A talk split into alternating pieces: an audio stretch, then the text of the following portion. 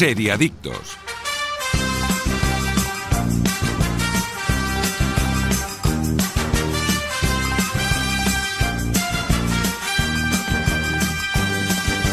Hola, hola, ¿qué tal? Muy buenos días de sábado, seriadictos y seriadictas, y bienvenidos a vuestra cita semanal con el universo de las series, en directo en Radio Marca, desde cualquier punto del país y también en cualquier momento desde la web o app de Radio Marca, iBox y Spotify.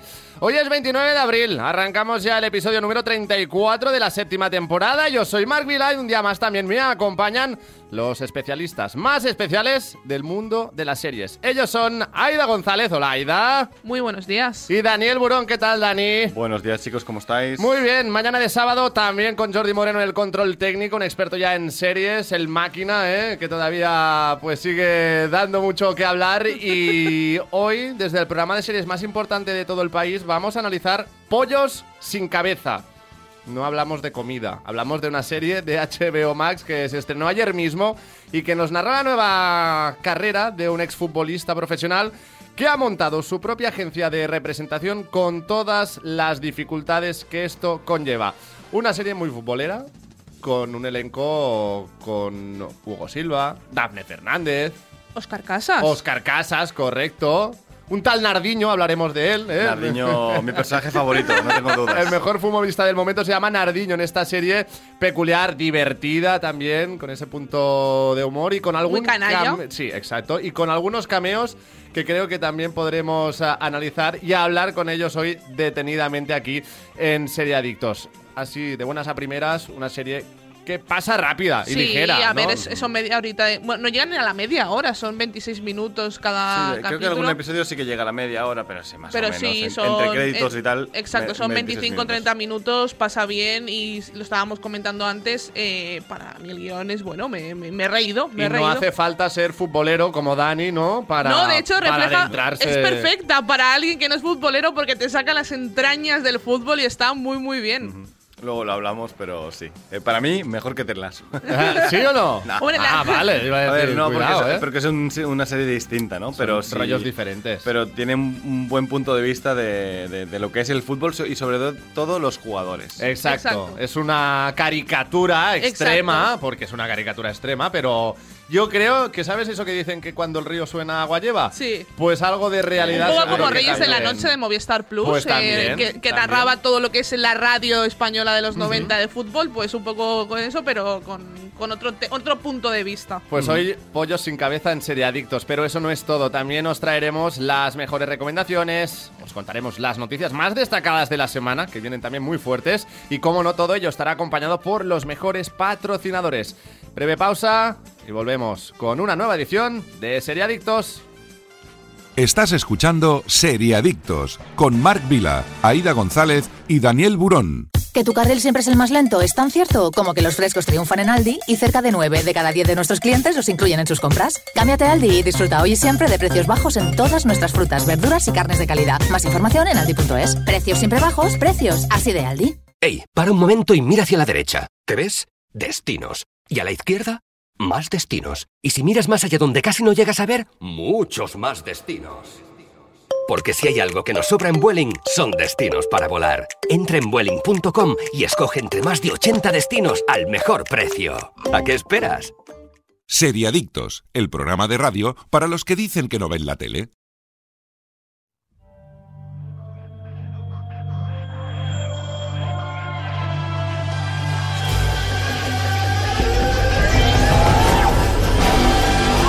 Preparados, listos ya. Ahora sí empezamos el seriaditos de este sábado 29 de abril repasando algunas de las noticias más destacadas de la semana.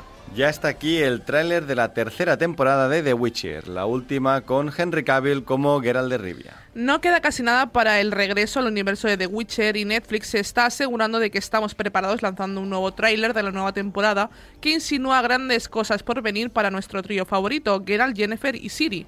El primer teaser tráiler de la temporada 3 de The Witcher, que se dividirá en dos partes, no ha revelado mucho más allá que la fecha de estreno de ambas tandas de episodios. Sin embargo, ha tanteado una nueva y misteriosa amenaza en el horizonte para el trío.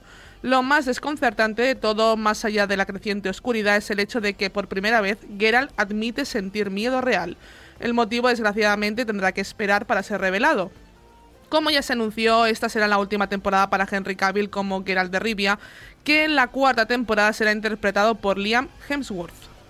A ver, yo soy más fan de la primera temporada que de la segunda. Sí, sí, yo también. Sin, No, no lo voy a negar. Sin ir más lejos. Teniendo la pero- segunda algunos buenos episodios, eh, que a mí me gustó. Sin también. menospreciarla y con ganas también de ver la tercera. No Mm. os voy a engañar. Yo tengo ganas de ver la tercera. Eh, me gustó la segunda, me gustó la primera. Soy muy fan de los videojuegos de, de ¿El The Witcher. spin-off no lo has visto tú, Aida? No, Vale, No lo visto. veas. ¿no lo veo? No, a mí no me gustó demasiado. Pues- Yo tampoco, no me suena Aún- haberlo visto. ¿eh? eh, salió para Navidad, si no recuerdo mal, Pues, de esta Navidad sí. pasada. Eh, no me acuerdo cómo se llamaba, algo de la luna roja o algo así. No me acuerdo. Era miles de años, a- años antes y te contaban el origen. ¿El origen de la sangre o algo así? Sí, sí, correcto. Vale, te contaban el origen de los villanos, estos que van con la armadura Sí, sí. gigante. Que ahora no me acuerdo. Bueno, cómo pero se te lo puedes ahorrar, ¿no? Ah, Yo creo que te lo puedes ahorrar. ¿eh? Veo un 4 de 10, vale, de, Sí, de- de- de sí, sí, puntuación, era, no- era más o menos eso. No empezaba mal, eh, iba de, de mejor a peor, eh, también lo digo. Eh, Entonces, a punto ya de esta tercera temporada de The Witcher, que como En decíamos, junio, sí. eh, está ya Sí, al, llega- al llega. caer, al Sí. caer. Con ganas Están y... anunciando cosas a, a muy poca fecha de estreno, si os estáis fijando últimamente. Casi todo lo que sale sale a dos do- o tres meses vista, sin previo visionado antes, ¿no? Porque no hemos tenido una, una imagen de The Witcher temporada 3 hasta esto. Y Exacto, quedan que y, son, para y son los carteles, además. Y que, y el, y el el cartel es el teaser. y un teaser que no es... que te dice fecha de estreno, que no te dice nada Sí, más, ¿no? exacto. Pregunto, ¿qué os parece que sea la última temporada ya de Henry Cavill? Mal. Mal, pero yo estoy con Henry Cavill aquí. Ah, Henry no, no, Cavill- yo, yo con él a muerte. Con- Sí, con- yo, yo soy. sé que- es- sé que estás en mi barco, Es, es una de mis personas favoritas del mundo. O sea, yo con él a muerte. Pero eh, me da rabia porque a mí me gusta mucho como canal de Claro. creo que el personaje le va que ni pintado. Es decir. eh, se ciñe bastante a, a él. Entonces, a mí me da rabia no volverlo a ver en temporadas futuras. Y de hecho, yo ya he leído a gente tal, sin tampoco haber visto nada, Mm. ¿no? Pero eh, que ya no auguran un buen futuro para esta serie después de que Henry Cavill se marche. No tiene buena pinta el futuro de esta serie. El sustituto va a ser Liam Hemsworth. Que sa- salió una imagen el horrorosa. hermano, el hermano de Thor, es decir, el cuñado de la Pataki. El cuñado de la Pataki. Y ex marido de Miley árbol- Cyrus. Vale, o sea, el árbol genealógico completo. Lo tenemos Ex ahí. de Miley Cyrus, eh, hermano de Thor y cuñado de Y la cuñado Pataki. de Pataki. A mí ya me cae regular por Miley Cyrus, así que. Y que Sí, también estuvo en los Juegos del Hambre. Y que como Sí. actor no es eh, no está al nivel de Henry Cavill, como mínimo, que Henry Cavill no es el mejor actor del mundo, pero es un tipo bastante solvente y es un es tipo cumplidor. que tiene... Yo creo que Henry, eh, No, Henry es, es Cavill buen actor, ¿eh? yo no lo considero mal actor, lo que pasa es que es un tipo que, que te gana en carisma. O sea, no, Claro. no es el mejor actor del mundo, pero cuando aparece él es un tipo que llena la pantalla, que roba escenas, Es guapo, esencia, que sí, tiene sí. presencia, que es grande, que es un tipo grande, Sí, porque pues. tiene el tamaño que tiene. Muy Y, grande. mm, Sí, es muy grande, muy ancho sobre todo. Vaya, vaya, vaya encima- espalda tiene, te mete una hostia y te, te pasas tres días dando vueltas, ¿eh? No sé si es más fácil saltarle por encima que rodearlo ¿eh? con esa espalda, pero vaya, Sí, eh, sí, dale sí. tú un abrazo. Necesitamos los tres para darle un abrazo, ¿no? Seguramente. Y, y que es muy fan de la saga y de hecho por eso se va, porque no está de acuerdo con los creadores con ciertas decisiones que se han ido tomando cada vez a peor, entiendo yo, porque por eso se ha ido. Y se ha ido a Amazon a crear una serie sobre Warhammer cua- 40.000, sería el. Warhammer futurista. Así que a ver qué tal. Yo, yo la verdad Vuestro tengo ganas de ver lo que va a hacer. que ¿eh? bueno, no, evidentemente también incógnita, ¿no? Lo que, Sí, lo que sí. surja, pero vuestro titular sería que este es el principio del fin de The Witcher. Sí, por Sin supuesto. duda alguna. Sí, Yo- yo y lo- y lo The creo. Witcher nunca ha sido lo que pretendieron que fuera también, Y tampoco. ni, ni siquiera lo que Henry Cavill quería que fuera, porque es eso, Henry Cavill es una persona que es muy fan de los libros y de los Mm. videojuegos de The Witcher, y aparte él se ha declarado muy friki, él juega al WoW, le gustan, le, le gustan los ordenadores, y yo le, le voy a llamar para que me haga un ordenador, ¿no? A ver si... Pinta, pinta Warhammer también. Exacto, es serie. que me parece, me parece un tío que, de hecho, eh, varias escenas que vemos en la primera y la segunda temporada, el texto que él dice, el guion, Eh, no lo es. había, lo, lo- eh, lo exacto, dice lo él había porque. alterado. Exacto, porque él sabe qué es lo que diría eh, Geralt de Rivia Sí. en ese momento y no por lo que ponía en el guion. Y de hecho, se llevó varias broncas por parte de guionistas, productores, eh, directores Sí, por sí. hacer Relación lo que le da la gana, pero es como no, aunque perdona. era bastante, creo que era mm, productor también él, ¿eh? o sea que seguramente tuvo discusiones con otros productores y con Netflix, etcétera, y con los creadores, que yo creo que es con quien ha ido mellando la, la relación. Y antes de pasar a la siguiente noticia, Estamos hablando de The Witcher como quien habla de, no sé, de Harry Potter o de Star Wars, pero a lo mejor hay algún oyente que dirá, ¿y de qué va The Witcher? Vamos a hacer Aida, venga, va, dale. un breve resumen entre los dos. Bueno, va. eh, Tú Venga. creo que eres más conocedora del universo de Witcher que bueno, yo, ¿no? bueno. A ver, Geralt- la serie se ¿Basada basa en un libro? Sí, está ¿Una basada en un libro que luego salieron unos Una videojuegos. saga de novelas, Exacto, ¿no? una saga de novelas. Y básicamente nos presenta un mundo fantástico en el que Geralt de Rivia es uno de los pocos brujos que quedan. Y va. eh, La, la teoría es que él va de pueblo en pueblo salvando a la gente de los monstruos que, que- con los que se tiene que enfrentar. Es un poco un cazarrecompensas Efectivamente. cazando monstruos, pero la cosa se va complicando con la aparición de diferentes personajes como Ciri, que es la hija, que luego descubrimos que no es la hija. Yo tengo pero- una de esas en el, en el móvil también. No, no es Ciri, es Ciri. Ciri con C. Exacto, y también conocemos al personaje de Jennifer, por ejemplo, que también es una, es una bruja. Que la conocemos también en la primera temporada. Entonces, estos personajes se van juntando y ahora pues ya los tenemos a los tres juntos, que es lo que ha costado la primera y la segunda temporada que estuvieran los tres juntos. Y ahora ya vamos a ver las aventuras y desventuras Y- de esta gente. ¿Qué nota le pondríais a las dos primeras temporadas? Para mí las dos primeras temporadas para mí es un siete y medio. Seis y medio, siete. Seis y medio, Sí. siete estoy más contigo, Dani. Sí, ¿eh? por, porque, sobre todo porque tenía potencial para ser un ocho y medio, pero no llegaba nunca a serlo.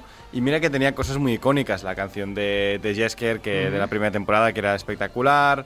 Creo que a nivel es, de maquillaje es que el no mejor nada personaje mal. ever. Exactamente. Creo que hay monstruos que tienen diseños muy chulos, pero luego el CGI, bueno, era un poco Netflix, no era, no era gran cosa. Eh, la acción no estaba nada mal, pero es verdad que la trama, la narrativa de la propia serie no era perfecta. De hecho, la primera era temporada se llevó muchas críticas porque hacía saltos temporales sin avisar. Es verdad, no me acordaba. Claro. Es verdad que eh, la primera temporada ocurría, eh, no sé, en, tres, cada- en tres tiempos. tem- en tres Sí, tiempos. en, tres eh, momentos Épocas, ¿no? temporales en los que, claro, si tú no lo especificas es muy difícil de saber porque lo que no hemos contado es que eh, el, el personaje del brujo de Henry Cavill eh, no, No es un humano normal, no sino que es un, exacto, es un, un humano alterado, mutado, ¿vale? Es una mutación, con lo que no envejece o tarda muchísimo más en envejecer.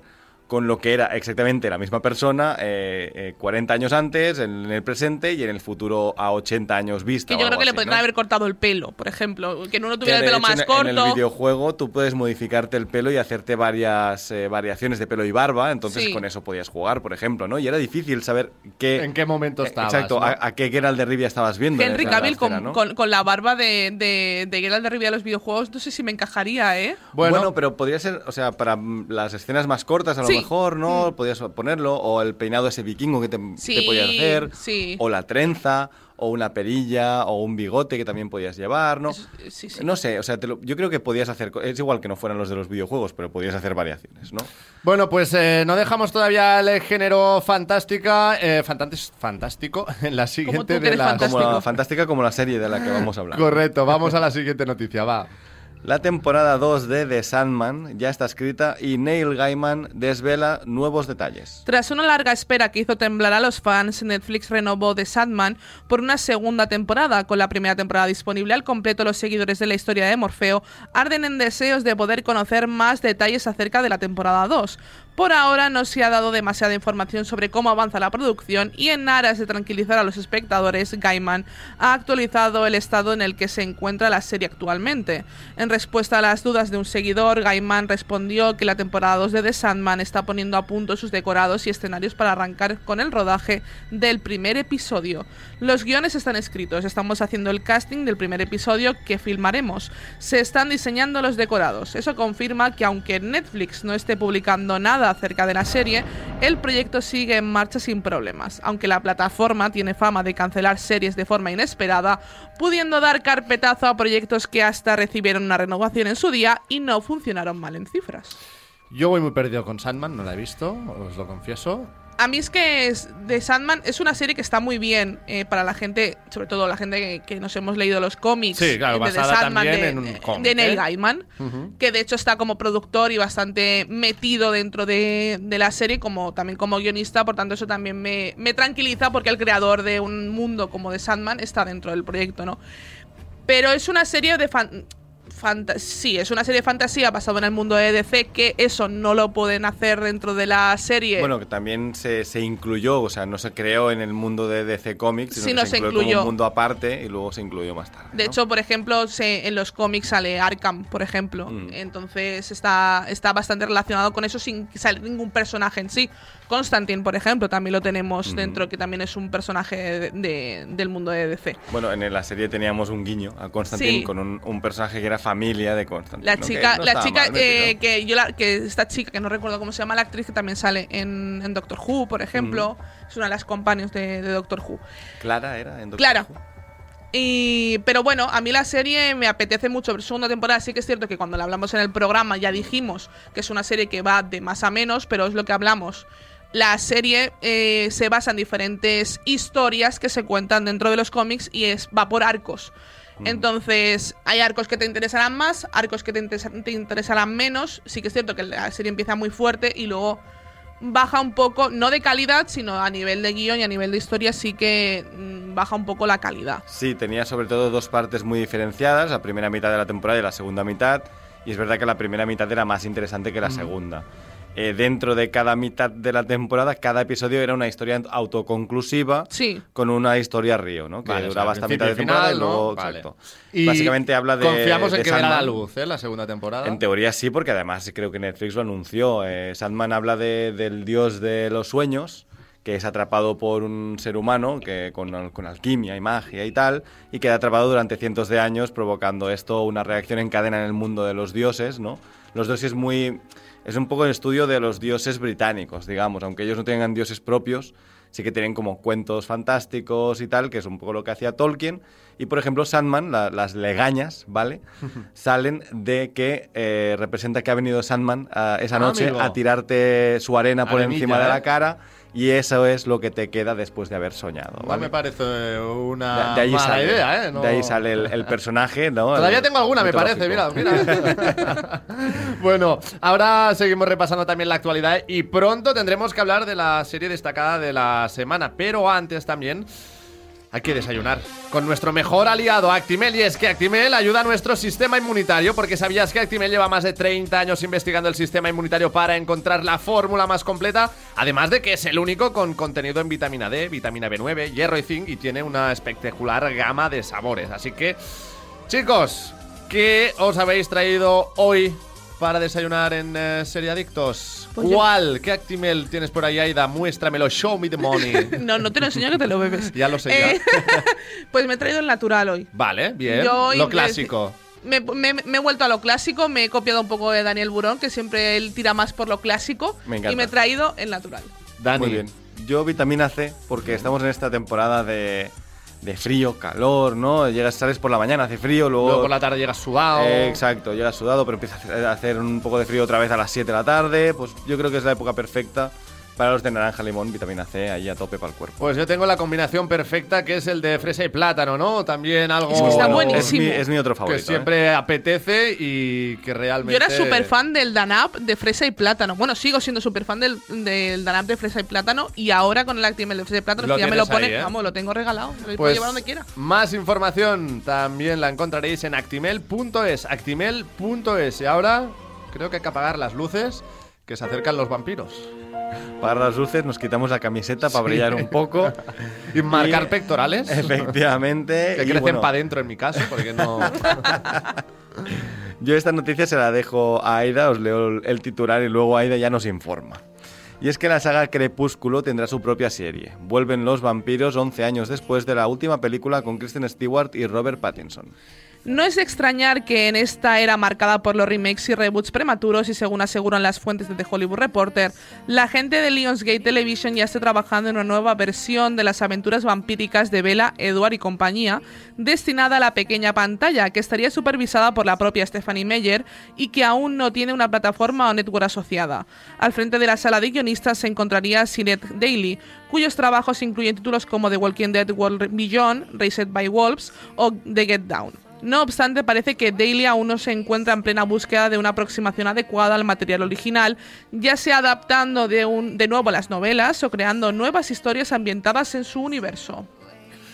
Yo confieso que no soy fan de Crepúsculo. Yo también lo confieso, si no, No no, tenemos nada. problema, Marc, aquí Madre mía, en confesarlo. Me gustó más Íncame el diente, la parodia, no sé si. Ay, Dios mío. ¿Sabes cuál te Sí, digo, sí. no? El spoof, eso es mucho mejor. Correcto. Aunque Bueno, yo creo que vistas hoy en día, las primeras son bastante spoof movies de sí mismas, ¿eh? Yo creo que eso- eso- se han anclado mucho a su, a su época.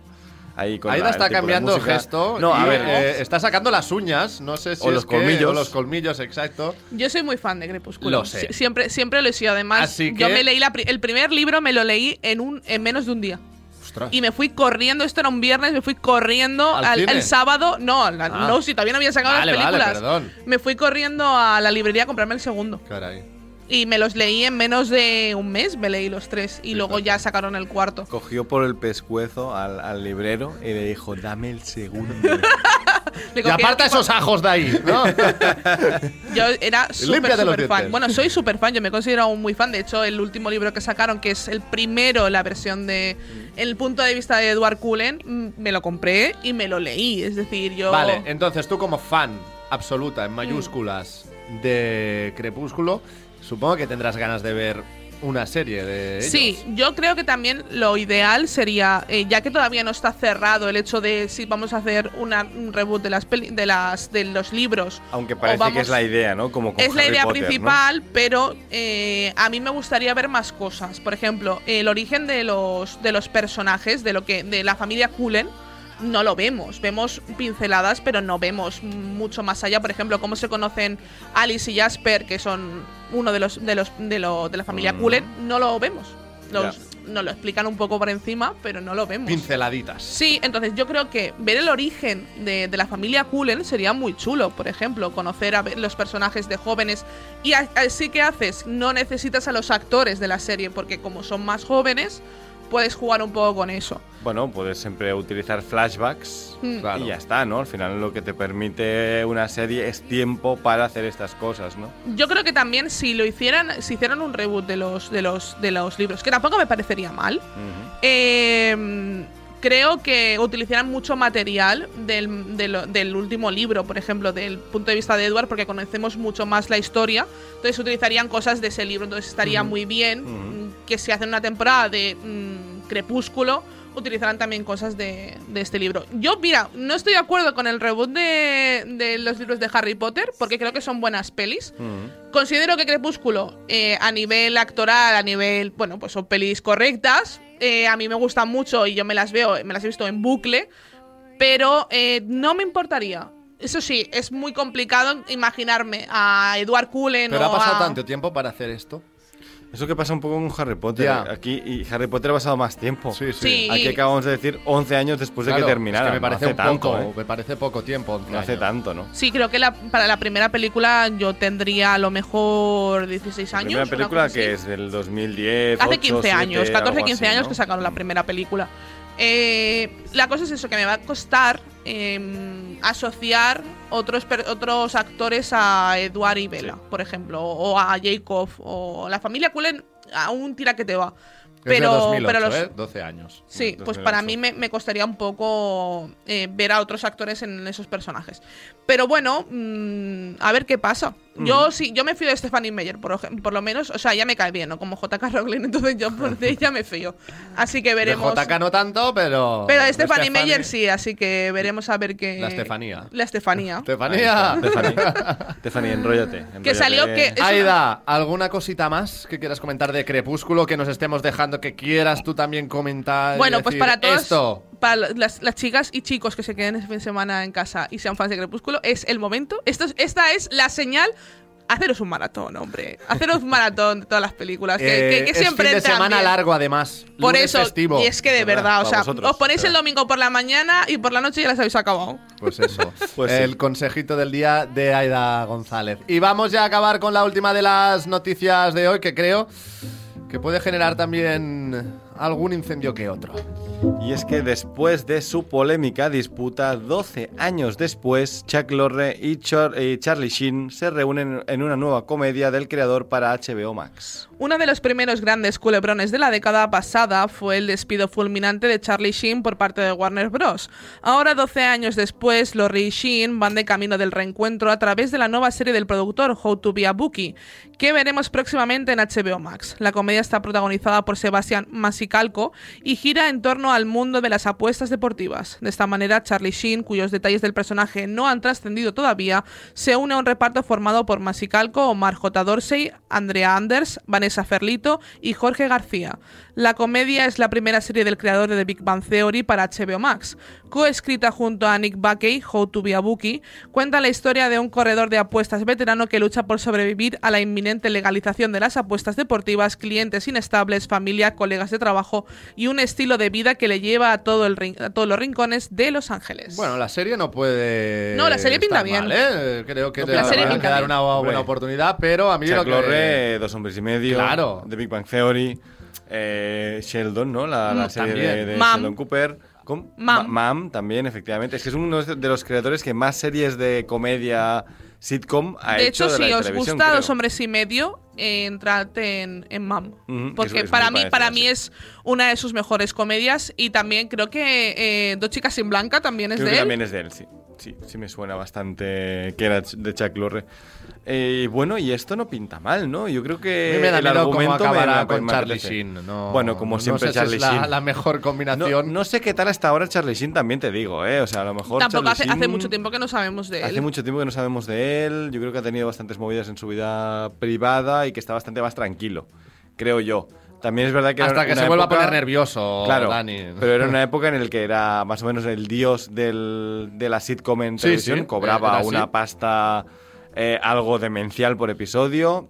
De hecho, yo tengo la Eh, teoría de que, de que Charlie Sheen creía realmente que era Charlie Harper y Correcto. que vivía en el set. Y que Correcto. dormía allí y que él vivía en el set todos los días, Sí, ¿no? y él se también- levantaba y decía, soy. Charlie Harper, y ya está. Además, es que era un personaje hecho a su medida. O sea, Sí, es, es que era él, él. es él. Entonces, yo creo que acabó confundiendo personaje y persona, ¿no? Un poco. Y aparte acabó, acabó tan mal en, en- con, con Chuck Larry que, que lo mató. Lo mata en la Sí, serie. lo y- mató en la serie. sí. Lo mata en la serie y de hecho en el último capítulo, se, o sea, en el capítulo que se descubre todo lo que hace Rose y tal, se especulaba que a lo mejor podía aparecer en algún momento y de hecho el que aparece eh, es Chuck Larry que le cae un piano encima y lo mata y así es como acaba la serie, de hecho. O sea que, que con esa inten- intentaron revivirla un poco con Aston Catcher, que a mí no me parece que estuvo mal, No, para mí no funcionó, ¿eh? pero...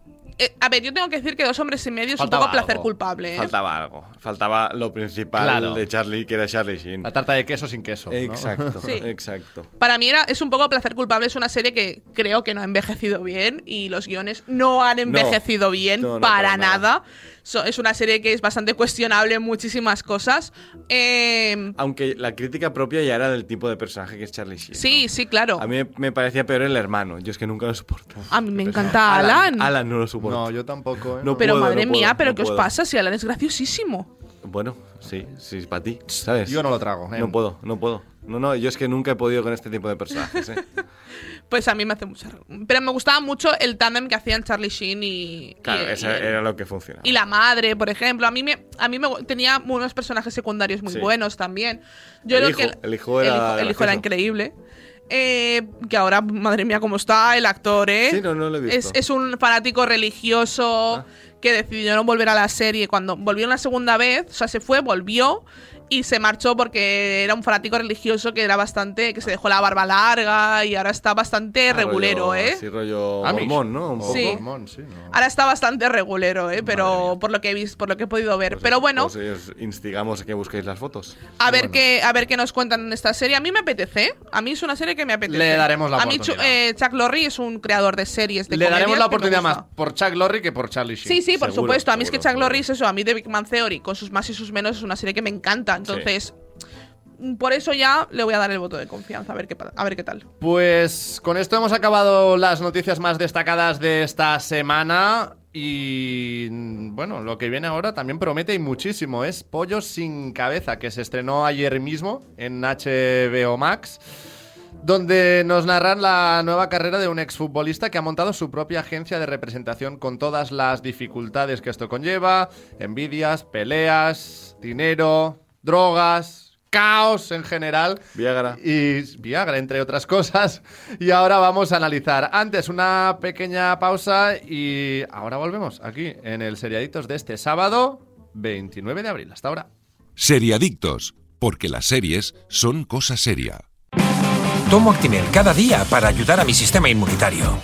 Y claro, también por nuestra hija, para que vaya al cole preparada para darlo todo y más. Con vitamina D, B9, hierro y zinc, Actimel. Ninguno ayuda más a tu sistema inmunitario. Que tu carril siempre es el más lento es tan cierto como que los frescos triunfan en Aldi y cerca de 9 de cada 10 de nuestros clientes los incluyen en sus compras. Cámbiate a Aldi y disfruta hoy y siempre de precios bajos en todas nuestras frutas, verduras y carnes de calidad. Más información en aldi.es. Precios siempre bajos, precios así de Aldi. Estás escuchando Seriadictos con Marc Vila, Aida González y Daniel Burón.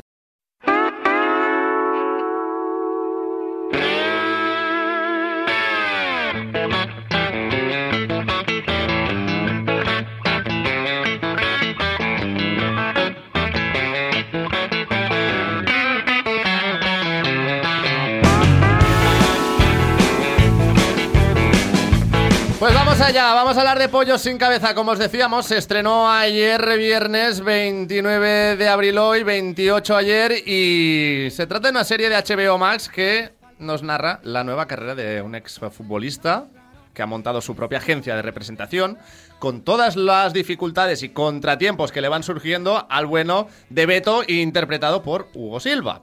Es una serie que además eh, está creada por Secund de la Rosa, Adolfo Martínez, Rodrigo Ruiz, una comedia divertida. Son siete capítulos de 30 minutos eh, cada uno que pasan muy bien.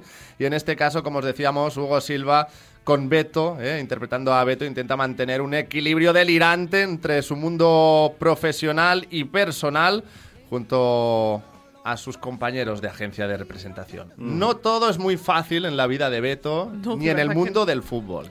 Es más, cuando todo está bien, algo tuerce, ocurre para se que tuerce. se tuerza, ¿no? Yo cuando le va bien es como algo va a pasar. Todo Y- el rato. Es una serie de estas de eh, que tienes que ir con el personaje a muerte porque cuando parece que todo vaya bien y tú dices, me quiero quedar aquí, quiero un episodio más y que se termine, de repente ocurren 30 cosas que van mal, ¿no? Correcto, el efecto dominó. Pero además también hemos visto cameos como el del gran Jorge Valdano en esta serie.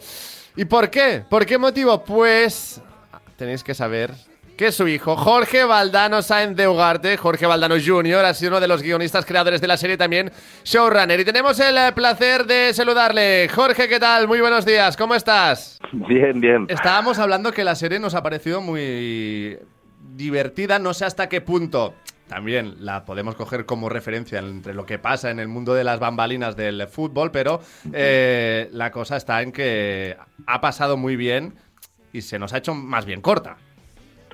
Bueno, pues esa, esa era la intención, que, que el espectador pasara un buen rato, que se le hiciera muy corto y que tuviera ganas de más. Eh, la verdad que estamos muy contentos. Eh, estrenamos, eh, se estrenó ayer, estamos esperando a ver cómo, cómo funciona, pero la verdad que, que tenemos eh, buenas sensaciones. Insisto, estamos muy, muy orgullosos con el, con el resultado final. Hay historias algo inverosímiles, lo comentábamos, no sé hasta- Bueno, bueno, hay inverosímiles. A No ver, sé, claro, A o, ver. o que nos cuesta... tenemos al guionista aquí en el programa para que nos cuente cuánto de verdad hay en este guion o cuánto de anécdotas personales o de conocidos has podido meter aquí en el, en el guion. No, no, desde, desde, o sea, antes incluso de escribir la primera línea del guion tenía claro que, que nos estábamos metiendo en un, en un territorio que es materia sensible como el fútbol y, y yo quería que todo fuese ficción. Entonces, digamos, estamos basándonos en, en, bueno, en estereotipos que todos conocemos y tal, pero, pero no hay ningún personaje basado en nadie en concreto ni, ni ninguna situación que yo haya podido ver o escuchar. De hecho, cuando estábamos escribiendo el guion, eh, sucedieron un par de cosas en, en, en, en la realidad, en, en el mundo del deporte, que, que nos obligaron a reescribir porque yo no quería que nadie me acusara de estar basándome en... Que lo asociaran, ¿no? que Bien, lo asociaran bien. Con, con, con nadie. Con sí, mucha sí. clase aquí, ¿eh? Bueno, sí, sí. Es que insisto, es, es, es- me conozco este mundo y no es... O sea, hay que ir con pies de plomo. Sí, vamos. es material sensible porque además todo el mundo lo puede relacionar fácil, ¿no? De decir, ah, esto lo sacaste Sí. de, de, de esto que casualmente ocurrió tantos meses antes de la serie, ¿no? Sí, de hecho, de hecho, lo comentaba antes al principio, eh, que un poco le pasó esto a Reyes de la Noche, a la serie de Movistar Plus, que, que se basaba también en el mundo del fútbol de los 90, eh, pero Sí. centrado en los medios de comunicación de la radio de esa época. Y, y claro, ellos sí que tenían bastante claro y podía relacionar bastante claramente los personajes con, con, con, lo- con gente real, Con ¿no? Que vivió esa reales, época. sí. Entonces tú supongo que has querido huir también un poco de eso, ¿no? Sí, sí, yo es que el- mi apellido Valdano y, y, y eso me condiciona mucho. Entonces, eh, yo tenía muy claro que pues que había que hacer ficción. Yo me tenía que cubrir la espalda y, y- en ese sentido eh, me lo he inventado todo. Bueno, yo y Pablo Tebar, que es el, el compañero con el que escribo todo esto. Pero insisto, cada vez que, que surgía algo que, que se parecía a lo que teníamos, eh, dábamos un volantazo para, para evitar suspicacias. sí. Jorge, Nardiño nos ha gustado muchísimo. ¿eh? Sí. El, el mejor jugador del momento, que se llame Nardiño. en Me ha parecido un personaje. Eh, Totalmente. Como concepto, el nombre me parece que está muy bien encontrado. Sí, ¿De A mí dónde me encanta surgió la la inspiración? ¿no? no te vamos a hacer la pregunta, Sí. pero... No, pero es un, es un ejemplo de lo que hablamos. Nardiño yo creo que es un compendio de muchos Exacto. de muchos estereotipos. ¿no? ¿Sabes te va, te qué va a recordar jugadores- a varias cosas. Pero no es, no es uno en concreto, es como una mezcla de muchos jugadores de, de- del estilo, con el nombre, con la nacionalidad, y es como, es como un barriburrillo que, te, que creo que queda muy bien en el universo que planteas, ¿no? Pues sí, sí, el- el- era nuestra intención. O sea, coger, digamos, estereotipos que todo el mundo conoce del mundo del fútbol, no solo futbolistas, eh, periodistas, hay otro representante, hay presidentes, eh, pero luego el, eh, llevar esos estereotipos a, a nuestra serie, ¿no? Hacer personajes de carne y hueso que tuvieran su propia entidad. sí. Claro, pero es que también al final hay estereotipos de los que no puedes huir, hay pues Exacto. también un poco eh, ese vínculo que todos tenemos con el mundo del fútbol y que asociamos a mucho dinero, eh, jugadores narcisistas, egoístas, eh, las guerras entre clubes, entre los propios representantes, ¿no? Que de ahí tampoco eh, puedes alejarte demasiado. Claro, eh, del mundo de la droga yo no creo que los futbolistas vayan a ese nivel que hemos visto Bueno, en la que- serie. yo creo que hay controles para Claro, por eso, que- eso se hace cosas, creo. impensable, No sé pero- cómo funcionan, no sé hasta Sí. qué punto, pero, pero creo que en la serie está puesto para el humor, ¿no? Y funciona muy bien. Sí, sí, de todas formas tú no vas a ver al futbolista metiéndose una raya, o sea, hay, hay droga en esa fiesta, pero tampoco eh, se explicita nada, ¿no? Cierto. Que, que cada uno saque sus, sus propias conclusiones. Pero, por ejemplo, eso, o sea, yo eh, efectivamente eh, llevas las cosas un poco al límite para, para poder exprimir la, la comedia que salga de ahí. No, es, no estoy reflejando una realidad, sino haciendo una comedia. ¿no? Sí, es una caricatura de, de- del mundo del, del fútbol llevada al extremo y a situaciones extremas, por eso, para por la comedia y por y porque la gente también eh, pues se pase un buen rato, que supongo que es el objetivo de la serie. Eso es, sí. Nosotros, insisto, no hemos querido reflejar ninguna realidad ni hacer crítica social ni nada. Es una serie para entretener, para disfrutar, para pasar un buen rato y, y no tiene más pretensión que esa, sí.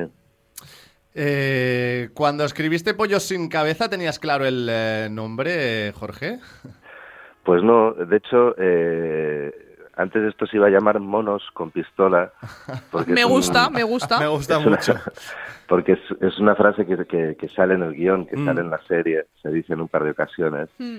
y nos gustó, nos pareció que bueno, que tenía gracia y tal, nos gustaba más que estos juegos de palabras que se utilizaban en el fútbol o fuera de juego o en tiempo de descuento, ¿no? Que, que me recuerda como a series de los años 90. Mm. Pero el Claro, pero la, frase pollos sin cabeza también es muy, muy, muy futbolera, ¿no? De Tosha, creo Sí. que fue la de hay que correr sí, como pollo sin cabeza. Está, está asociada un poco al fútbol y, y viene a significar lo mismo. Lo que pasa es que HBO nos pidió cambiarlo porque nos dijeron que esto iba al mercado internacional y necesitaban un título que fuera traducible al inglés. Vale. Entonces, al parecer monos con pistola es una frase que no existe, que no se dice en inglés, y sin embargo, pollo sin cabeza, headless chicken, Ujú. parece que sí.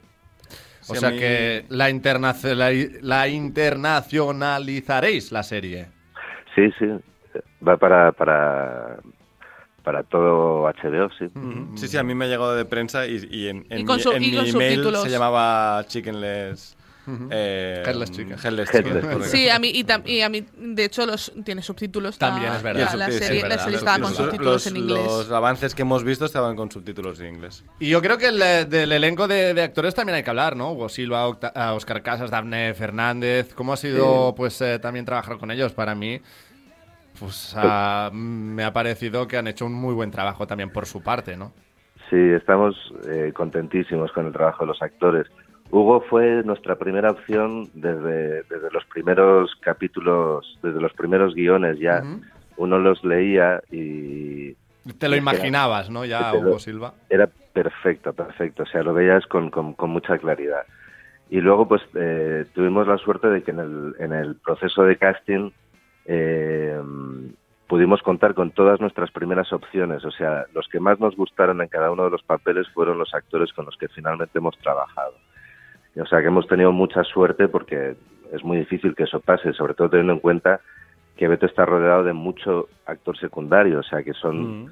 Eh, es, un, es un reparto muy largo y jo, yo estoy encantado, la verdad. Han venido además todos a, a trabajar con una muy buena disposición, con ganas de pasarlo muy bien y yo creo que se, que se nota, vamos. De hecho, para mí, eh, de lo mejor de la serie es todo lo que es eh, la agencia ¿no? de Sí, sí, representación. los secundarios para de mí es, Silva. para mí todo, todo el equipo de que rodea a Beto eh, para mí es Sí. de lo mejor de la serie con eh, Gorka Ochoa que está increíble aparte a mí Sí, el tándem entre, entre Hugo Silva y él me parece muy bueno Funciona bastante bien, sí. hay, hay un capítulo que vemos un poco el inicio de, de esa amistad Mm. y a mí la verdad es que me ha parecido muy bonito y muy, y muy chulo además Toro, jugáis- Toro también es un personaje... Toro es Sí, muy bueno. Toro es muy con bueno algunos giros inesperados, no los El vamos toro, a el, toro spoilear. es, el toro es una debilidad mía, sí, sí, me encanta el personaje del toro. Totalmente, totalmente. Y, y hay un episodio, no voy a decir mucho más, pero hay un momento de, de, de teleñecos, ¿no? Ostras, Ay, sí, es también, increíble. Que me también. pareció brillante. Yo, los, yo a eso lo tengo que decir. Me pareció Esto, Jorge, una ¿cómo, maravilla. cómo cómo me reí. ¿no? ¿eh? Que en algún momento, pues, los actores se conviertan en teleñecos. Pues, eh, pues eh, permitiéndonos mucha libertad a la hora de escribir. Ha sido uno de los, una de las experiencias profesionales más gratificantes que Pablo y yo hemos tenido, precisamente porque nos hemos permitido el lujo de hacer cosas que habitualmente no puedes hacer, ¿no? Y nos han, nos han dejado, eso es, eso es la, eso es lo curioso. Yo recuerdo que eh, capítulo a capítulo nos íbamos como animando a más cosas y recuerdo que Pablo y yo cada vez que entregábamos un capítulo decíamos, bueno, este va a ser el capítulo en el que nos van a decir, chicos, aquí os habéis pasado. eh, Aquí nos van a tumbar. Sí, esto hay que reconducirlo. Y no, no, nos, nos dejaron, nos dejaron. Es más, todas las notas de HBO, el que ha sido un compañero de viaje fabuloso, eh, digamos, lo que hacían era mejorar el capítulo que había, pero trabajaban claramente, trabajamos todos a favor de lo que, de lo que había y nunca nos, nos, Pues nos qué gustazo, ni nos condicionaron. O sea, que lo hemos disfrutado mucho y creo que sí, que, que, que el- se va haciendo más loca la serie a medida que avanza, que los capítulos son diferentes unos de otros. Hemos hecho un esfuerzo también por jugar con el formato de la serie y, y bueno, y, insisto, hacer mm, una cosa que sea divertida. verdad. Ujú. Jorge, ¿fue difícil convencer a tu padre para que hiciera ese cameo? No, no.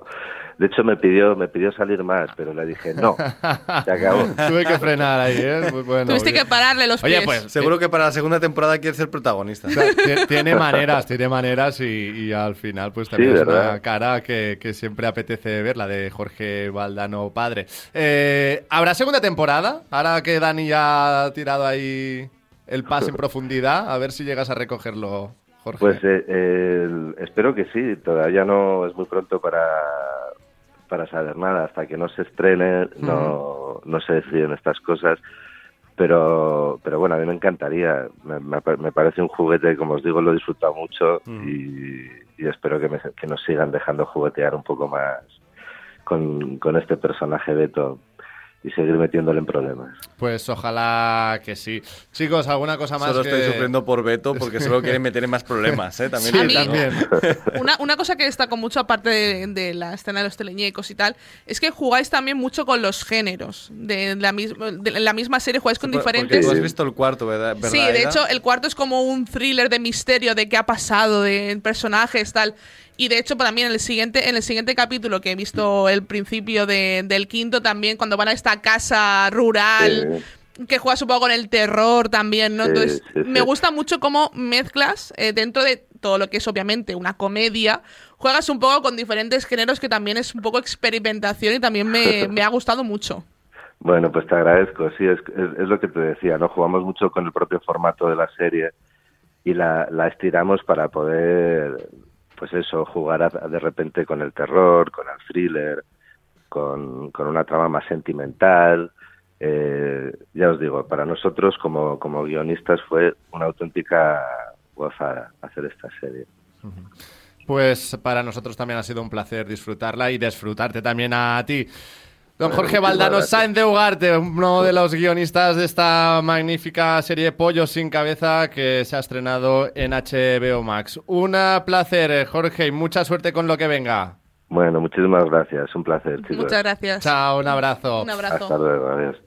Pues qué placer, ¿no? Hablar también un ratito ahora con Pues Jorge. Conocer también un poco más esos entresijos de Pollos sin cabeza. Y me ha gustado eso que ha dicho, ¿no? O sea, soy hijo de quien soy y me he querido alejar de tópicos, Sí, de sí, casos, está- de... está- hemos tenido bien. que reconducir algunas cosas incluso también. eso me gusta, ¿no? Porque al final te. O sea, al es final ficción, un- punto, no hay es más. ficción, punto. Y al final les ha tenido que, que generar un esfuerzo por no tener que ser eh, una imitación del- de la vida real, pero poderlo reflejar bastante bien, ¿no? El mundo del fútbol. Me Sí, ha a gustado mí, mucho. a mí me ha gustado. También una cosa que, le- que no, le, no hemos comentado, pero la duración, como hemos dicho, es perfecta. media hora son por siete capítulos de 30 minutos. Es, pe- es perfecta. me Lo que parece. decíamos alguna vez, ¿no? Te la puedes poner comiendo, te la puedes poner cenando. Es el eh, tipo de un serie que yo ratito libre digo- que tengo ahí, ¿qué hago? Va, me la pongo. Eh, puedes hacer dos cosas a la vez, Sí, ¿no? No- también es una serie muy de. Ahora que la gente lo hace mucho, ¿no? En el metro, de, de por Sí. llevarse la tablet.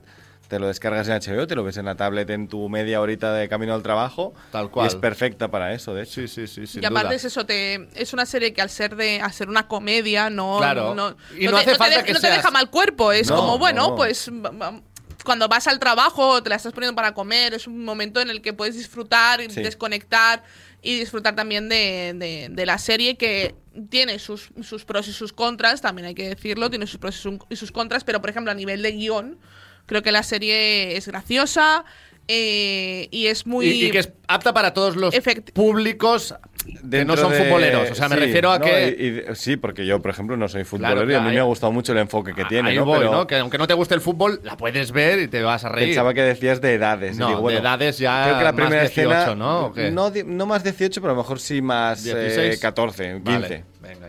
Porque hay, hay mucho lenguaje soez, pero es verdad que Mucha droga. no se ve nada. O sea, No, no. Como ha dicho, no, o sea, hay droga, pero no la ves nunca. Eh, se habla de, de, bueno, De sexo, sexo y tal, pero tampoco se ve nunca exacto. nada, simplemente se explicita verbalmente, así que yo creo que es más 14 se puede ser tranquilamente, ¿no? Y Que- ese guiño también con el nombre a John Benjamin Toshak, ¿no? El exentrenador del Madrid que en su día dijo, ah, hemos terminado corriendo como pollos sin cabeza. Pues... eh, Aunque el- monos con pistolas me ha hecho También, también había gustado, pero claro, sin tener esa traducción y Sí, al tener sí. que hacer la Monkeys with internacional... Guns también te digo que es un título para lo que sea, ¿no? O sea, me funciona para todo. The Monkey Guns. Lo veo, lo veo para una peli de The Rock, También, de momento. también, también, esta podría funcionar. También, Eh, me- también eh, destacar a, a Oscar Casas, el hermano de, de Mario Sí. Casas, que también lo vemos en un papel que le pegaría mucho a su hermano cuando, cuando empezó en, en la actuación. De hecho, es un papel que le pegaría mucho a, a Mario Casas en sus Es principios. posiblemente el personaje más caricaturesco de todo. el Pero, me- y- ¿eh? pero a mí me Total. gusta mucho, o sea, porque él es muy No, inocente. Me ha gustado mucho, incluso lo que es el maquillaje me ha parecido Ay, es que brillante. está- es que está muy el bien. peinado, tal y Está como le muy maquillan, es como, como está ¿eh? caracterizado, está muy bien. Como salen todos los futbolistas de la fábrica de futbolistas, ¿eh? Con Sí, mismo pelo, sí, sí. ¿Eh? Por, por eso lo decía, o sea, eso es como yo veo el fútbol, Ajá. ¿no? Y cuando empezó la serie dije, es que esta es la visión que yo tengo del fútbol Tal realmente, cual. ¿no? Y el elenco, insistimos, con Dafne Sin tener- Fernández. sin querer ofender a nadie, No, ¿eh? no se ofende a nadie, que sabemos de qué va la cosa. Porque Marc es muy futbolista y creo que no se ha ofendido, pero No. yo es la visión que tengo del fútbol. Sí, sí, sí. eh, es esa. Desde realmente. fuera. Desde fuera, totalmente, porque yo como no entro en el fútbol, es la visión que tengo. Aida también es muy futbolista. Futbolera. Futbolera. Futbolista, futbolista lo intenté. Futbolista, lo- futbolista no tanto, ¿no? lo- lo- eh, soy ex futbolista, ¿De yo lo qué jugabas? ¿De intenté. qué jugabas?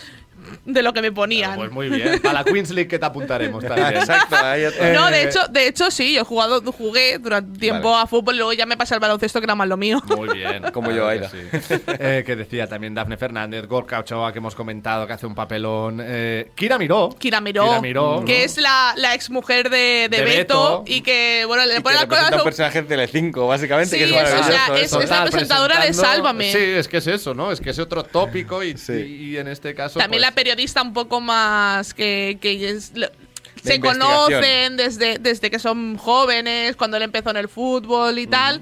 Y también está muy bien la, la relación y un poco las imaginaciones que se hace A mí Hugo eso Sil- no me ha gustado tanto, no me ha hecho tanta ¿Quién? gracia. La, la... Cuando él se imagina cosas que no ocurren en la vida real y tal, y luego está simplemente empanado buscando un, un abrigo, ¿no? Es que no- Vale. no, quiero hacer spoilers. Sí, ya sé la- lo que dices. Que tiene ahí no como la empanada mental de ese momento que ve que están pasando cosas. Sí. Están pasando cosas gigantes. Eh, en fin. Pues eh, nada, con Pollos sin cabeza en HBO Max nos reímos del fútbol y con el fútbol Con también. el Exacto. fútbol, sí. Con, ah, con eh, Hugo Silva, como decíamos, Dafne Fernández, con Jorge Valdano Jr. como, Como guionista y showrunner. y showrunner. Bueno, en fin, pues una serie que también para este puente puede pasar muy Hombre, bien. la, ver- la verdad es que es ideal. Además, a mí hay una escena que ya para, para terminar me gusta mucho de uno de los capítulos en el que cuando Nardiño conoce... Lo de la- Nardiño es heavy, y ¿eh? va, y va a la casa, eh, empieza a presentar a toda su familia. A los toys. Es que, que, que, que, que acaban por... es que todos. escúchame, Neymar era esto. Es que ¿Sí ha dicho, no? nos hemos inspirado. tal- Es que en casa de Neymar vivían 30 personas. Ah, vale, vale, vale. es que vale, vale. también me, me, recor- me recordaba a Cristiano Ronaldo por ese narcisismo que tiene Sí, el propio Nardiño en sí Tiene mismo, el, ¿no? el Eh, hombre este brasileño También, un sí, poco ¿no? así. El típico. O sea, Ronaldinho. Ronaldinho. Ronaldinho. Exacto. yo- Pero yo Ronaldinho vivía también ciento de la madre en su casa. También. Sí, ¿no? Es En Playa. Fels. Sí, sí, es que es eso. Y, y también Y me... fiestas pocas, ¿sabes? fiestas Pero es que pocas, la fiesta era tal cual eso. Claro, claro. Pero ya, ya os digo, a mí me, gust- me ha gustado Los mucho primos, también ¿eh? esa...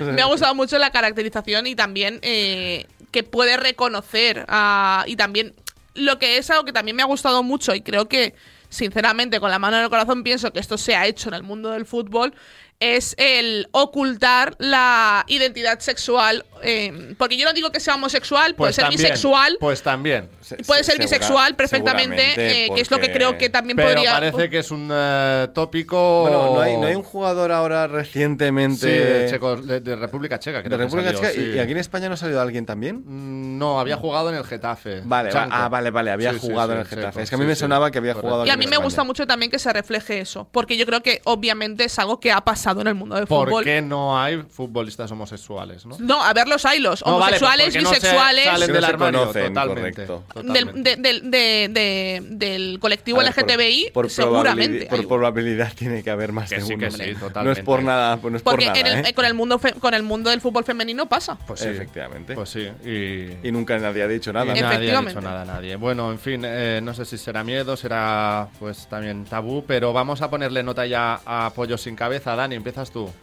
Eh, estoy por decir un seis y medio, pero después de la entrevista creo que le subo al 7. Subimos al 7, venga. Yo también me quedo con el Siete, 7. Pues yo también el 7 de CR7. con Pollo sin cabeza disponible en HBO Max. Seriadictos, el programa de radio para los que dicen que no ven la tele. Ey, para un momento y mira hacia la derecha. ¿Qué ves? Destinos. Y a la izquierda, más destinos. Y si miras más allá donde casi no llegas a ver, muchos más destinos. Porque si hay algo que nos sobra en Vueling, son destinos para volar. Entra en Vueling.com y escoge entre más de 80 destinos al mejor precio. ¿A qué esperas? Que tu carril siempre es el más lento es tan cierto como que los frescos triunfan en Aldi y cerca de 9 de cada 10 de nuestros clientes los incluyen en sus compras. Cámbiate a Aldi y disfruta hoy y siempre de precios bajos en todas nuestras frutas, verduras y carnes de calidad. Más información en aldi.es. Precios siempre bajos, precios así de Aldi. Tomo Actimel cada día para ayudar a mi sistema inmunitario. Y claro, también por nuestra hija, para que vaya al cole preparada para darlo todo y más. Con vitamina D, B9, hierro y zinc, Actimel. Ninguno ayuda más a tu sistema inmunitario.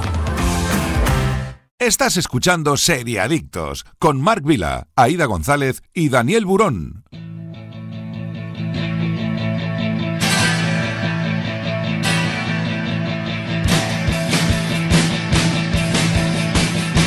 Bien, pues ahora con Actimel en Seriaditos también nos queremos hacer una recomendación para los más pequeños de la casa. Pero antes tenéis que saber que Actimel es nuestra marca de confianza y que tomamos cada día para desayunar porque llevan más de 30 años investigando el sistema inmunitario para encontrar la fórmula más completa de vitaminas y minerales. Cuidar de nuestro sistema inmunitario es cuidar de nuestra salud y Actimel se encarga de ello también con los más pequeños ya que tienen una gama especialmente pensada para los más pequeños de la casa, siempre con diseños coleccionables de alguna licencia que les divierte tanto y que cumple con los criterios nutricionales de la OMS, sin edulcorantes artificiales ni colorantes. Más información en actimel.es. Y dicho esto, vamos a hablar de Amphibilandia, una serie animada de tres temporadas que podéis encontrar en Disney Plus, narrando con humor las aventuras de Anne Bonchui, una adolescente de 13 años que después de robar una misteriosa caja de música se le teletransporta mágicamente a Amphibilandia, una marisma natural habitada por ranas parlantes. ¿Alguna vez habéis visto alguna rana parlante? No, pero me gustaría. Pues en Amphibilandia lo vais a encontrar y con la ayuda de una joven rana llamada Springane pasará de monstruo a heroína descubriendo por primera vez lo que significa la verdadera amistad. ¿Qué? ¿Qué os parece? Yo es que yo la he visto. Bueno, a ver, me gustan las series de animación, pero porque me la recomendaron después de ver eh, La Casa Búho, Vale. que también ya la hemos traído aquí Sí, al programa. Estuvimos hablando de ella. Eh, de pues ella. después de esto me la recomendaron porque era un estilo parecido, también la animación es muy parecida los y tal. valores, ¿no? También. Exactamente.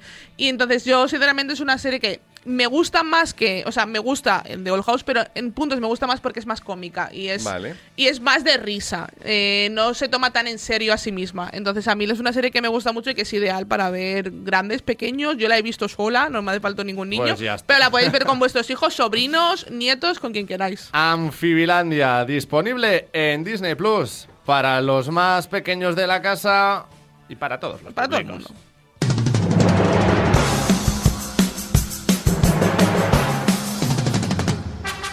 Y ahora ya sí, como pollos sin cabeza, nos vamos de puente. Gracias, Daniel Burón. Gracias, chicos. Aida González, disfruta Muchas gracias, del chicos. puente. Igualmente. También un placer tener con nosotros a Jordi Moreno un día más en el control técnico y sobre todo agradecidos a todos los que habéis estado al otro lado en directo o en cualquier otro momento del día, que también cuenta igual. Así que es todo por hoy. Volvemos el próximo sábado con más noticias y series. Pero mientras tanto, haced caso a Super Ratón.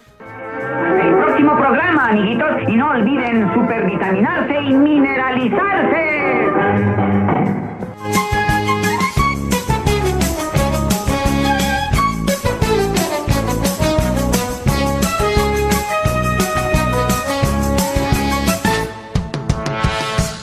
Seriadictos, un programa producido por 30 segundos para Radio Marca.